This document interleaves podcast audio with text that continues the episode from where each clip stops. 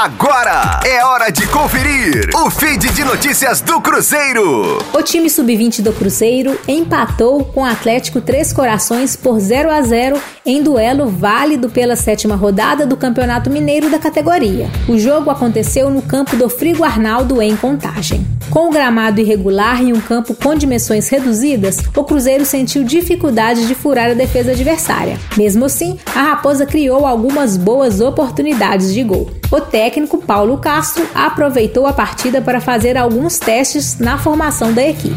Ele deixou de fora alguns atletas que vinham com uma grande sequência de jogos. Uma das novidades na escalação foi o zagueiro Pedrão, capitão da equipe sub-17. Ele atuou ao lado de Matheus Soares, que voltou após um longo período se recuperando de lesão. No final de semana, o Cruzeiro fará sua estreia no Campeonato Brasileiro Sub-20. A Raposa recebe Fortaleza no domingo no Sesc Venda Nova. Com as informações do Cruzeiro, para a Rádio 5 Estrelas, Letícia Seabra. Fique aí! Daqui a pouco tem mais notícias do Cruzeiro. Aqui, Rádio 5 Estrelas.